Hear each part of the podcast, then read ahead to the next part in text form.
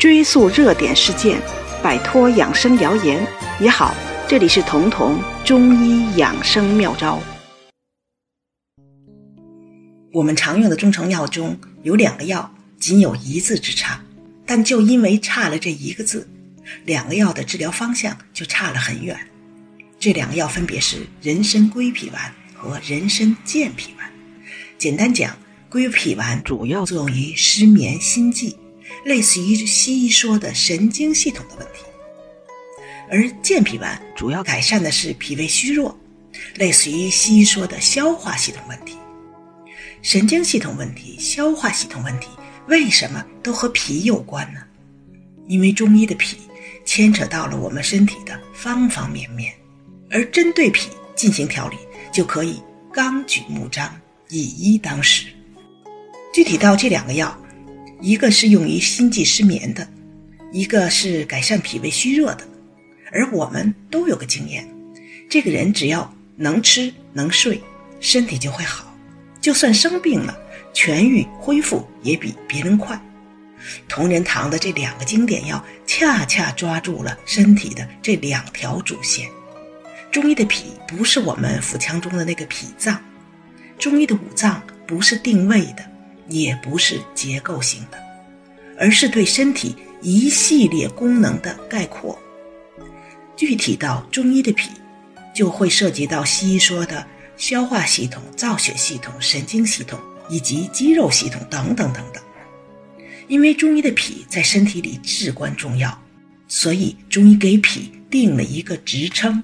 所谓后天之本，意思是人出生之后，所有器官脏腑的功能和状态，都需要仰仗脾的参与。后天之本强，身体功能发挥的时候，就有了靠山，有了库存。所以健脾是所有疾病治疗中离不开的基础定律。但既然是要健脾，为什么还有归脾丸和健脾丸之分呢？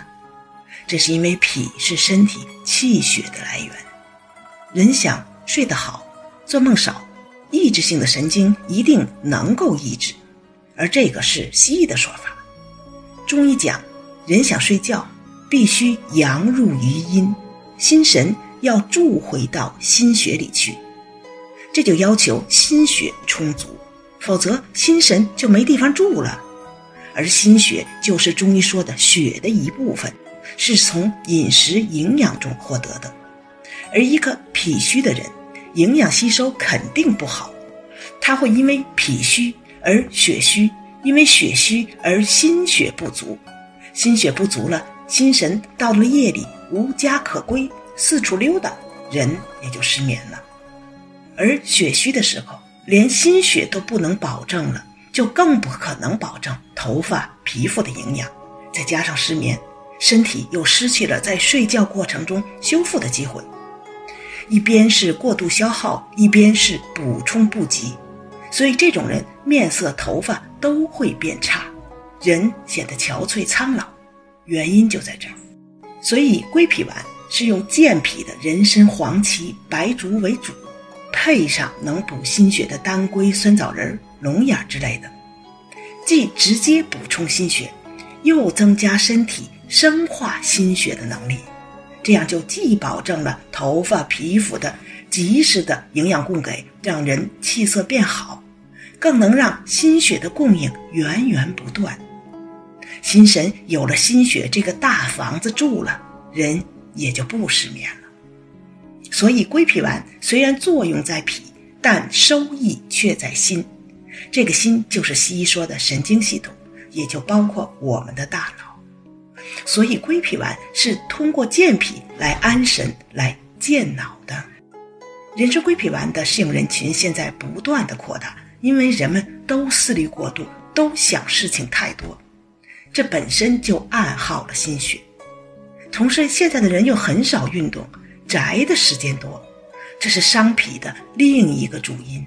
因为脾是主肌肉的，肌肉不动就会殃及到脾气，所以。越闲的人会越懒，脾气越虚，而这种人也越容易失眠。从某种意义上说，人参归脾原本是文弱书生的常用药，但现在虽然大家不一定都是书生，但是却和书生一样，身体不动而脑子过用，不是书生却有了失眠、多梦、心悸等等书生病。而人参健脾则是用来维护消化系统的，针对的是我们常说的脾胃虚弱者。他们吃东西很娇气，稍微硬点冷点就消化不了了，总是大便不成形，甚至动不动就泻肚，特别是吃了油腻之后。而舌头总是胖大的，两边有齿痕，人也容易有气无力，容易比别人疲劳。这些都是脾所主的肌肉出了问题。因为胃肠道肌肉无力，才会消化无能，才会对大便塑形无力，大便自然不成形。严重的就会怎么吃进去，怎么拉出来。舌头也是肉长的，肌肉张力不足的时候，舌头很软，牙印儿就印上去了，这就成了齿痕。而全身的肌肉无力，那导致的就是不能负重，站久了就会觉得累。所以，人参健脾丸用能补气的人参、白术、莲子等等为主，又配上了理气的木香、陈皮之类，用这些药物给运化无能的消化系统以及全身的肌肉助一臂之力。因为这种人不消化，实际是气虚而气滞。通俗讲，人参健脾丸就是一个有补益效果的消食药。主攻的是消化系统，而如果能在消化系统这个环节上把住，可能就不至于因为消化吸收无能而血虚，也就不至于到了非得用归脾丸养血安神助眠的地步。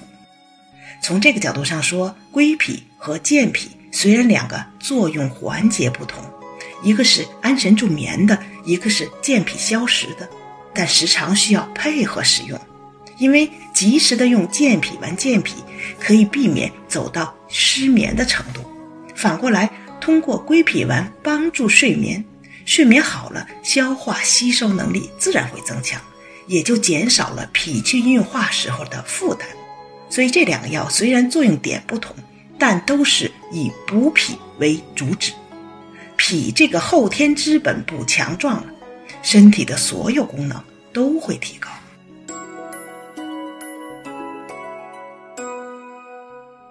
本节目由健康新同学、博吉新媒联合出品，喜马拉雅独家播放。